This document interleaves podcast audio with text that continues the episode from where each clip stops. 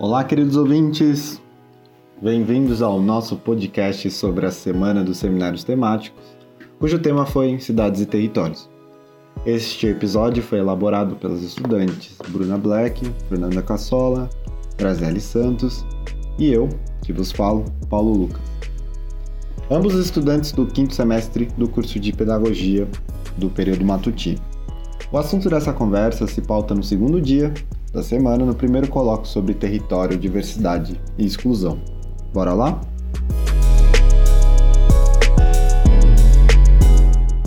Por meio de três salas de debate, podemos entender de que forma se dá a exclusão de certos grupos do espaço democrático da cidade. Os movimentos por moradia, o povo de rua e os militantes transgênero. Foi importante e enriquecedor ouvir pessoas com conhecimento de causa e parar para refletir sobre o espaço e as pessoas que nele vivem. A Fernanda irá nos contar um pouco como foi a conversa com Carmen Silva, uma das líderes de um movimento por moradia na cidade de São Paulo.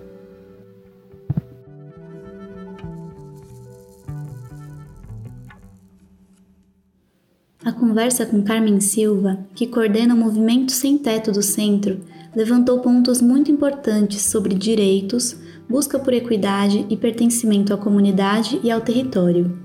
A luta por moradia muitas vezes é porta de entrada para a conquista de outros direitos e para a ressocialização.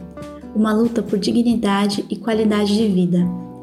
Moradia é um direito fundamental, garantido pela Constituição e pela Declaração Universal dos Direitos Humanos.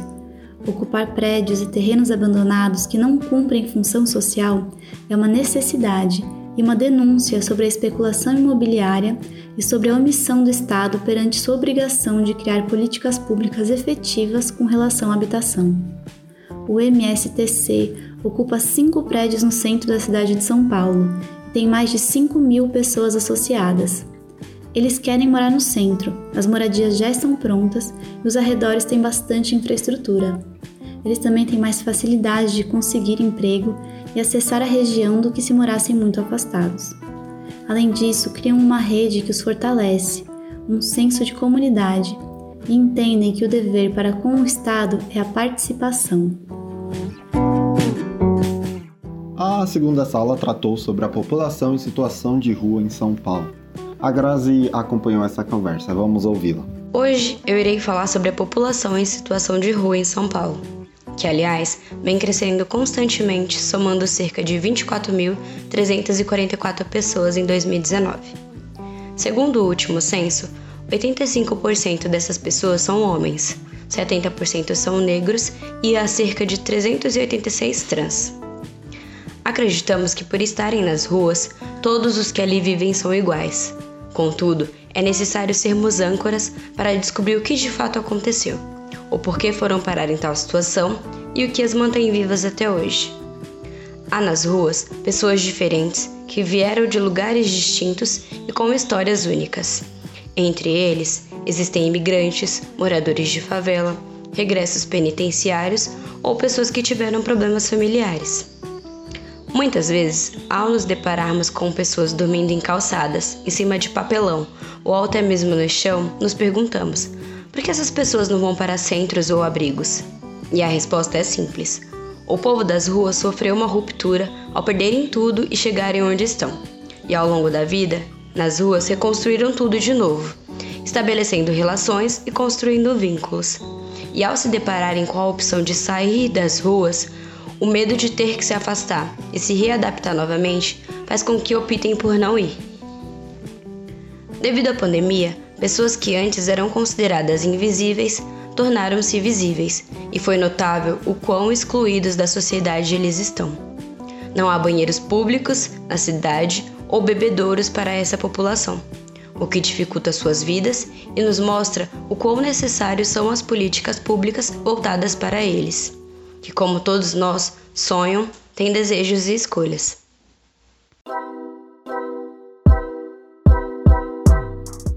A Bruna irá nos contar um pouco como foi a conversa com Diran Castro sobre a transfobia como disputa territorial. Ao falarmos sobre a transfobia, é fundamental ouvir as pessoas que sofrem com essa discriminação.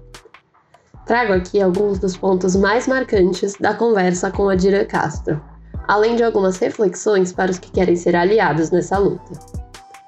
A transfobia é uma prática de ódio e de extermínio, motivada, como todos os outros preconceitos, pelo medo do diferente, criado compulsoriamente por imagens e palavras nos moldes de uma sociedade cisgênero e acontecendo social, cultural, financeira, científica, territorial e clinicamente. A transfobia é praticada por pessoas cisgênero, assim como o racismo é praticado pelos brancos e o machismo pelos homens. Os opressores possuem uma falsa memória universal. Eles não percebem seus marcadores sociais e se colocam como normativo da nossa sociedade. Os oprimidos muitas vezes acabam sendo educados para repercutir essas atitudes, mas não são os culpados. Então, precisamos ver a sociedade pelo criminoso e não pela vítima, buscando entender como esse ódio foi formado e por quê, em vez de apenas julgá-lo e condená-lo. Precisamos parar de praticar o ódio e a cisgeneridade, quebrando as barreiras sociais e aceitando os corpos trans. As discriminações se manifestam nesses corpos políticos, que se comportam de acordo com como a sociedade os vê, nas fronteiras instauradas de forma muito violenta. Onde esses corpos podem habitar e ser bem-vindos? O meu corpo, nos lugares em que eu ocupo, proporciona amor ou violência? E o que eu, pessoa cisgênero, posso fazer para tornar a cidade mais democrática? Como fazer as pessoas trans não terem medo de pertencer a esse território? Essa foi uma semana muito significativa em nossos processos de formação como professores. Compreendemos os ecossistemas de nossa sociedade que não paramos para observar cotidianamente e reconhecemos a nossa responsabilidade como profissionais de educação em oferecer espaços de debates e experiências pedagógicas para a promoção do senso de cidadania e convívio humano.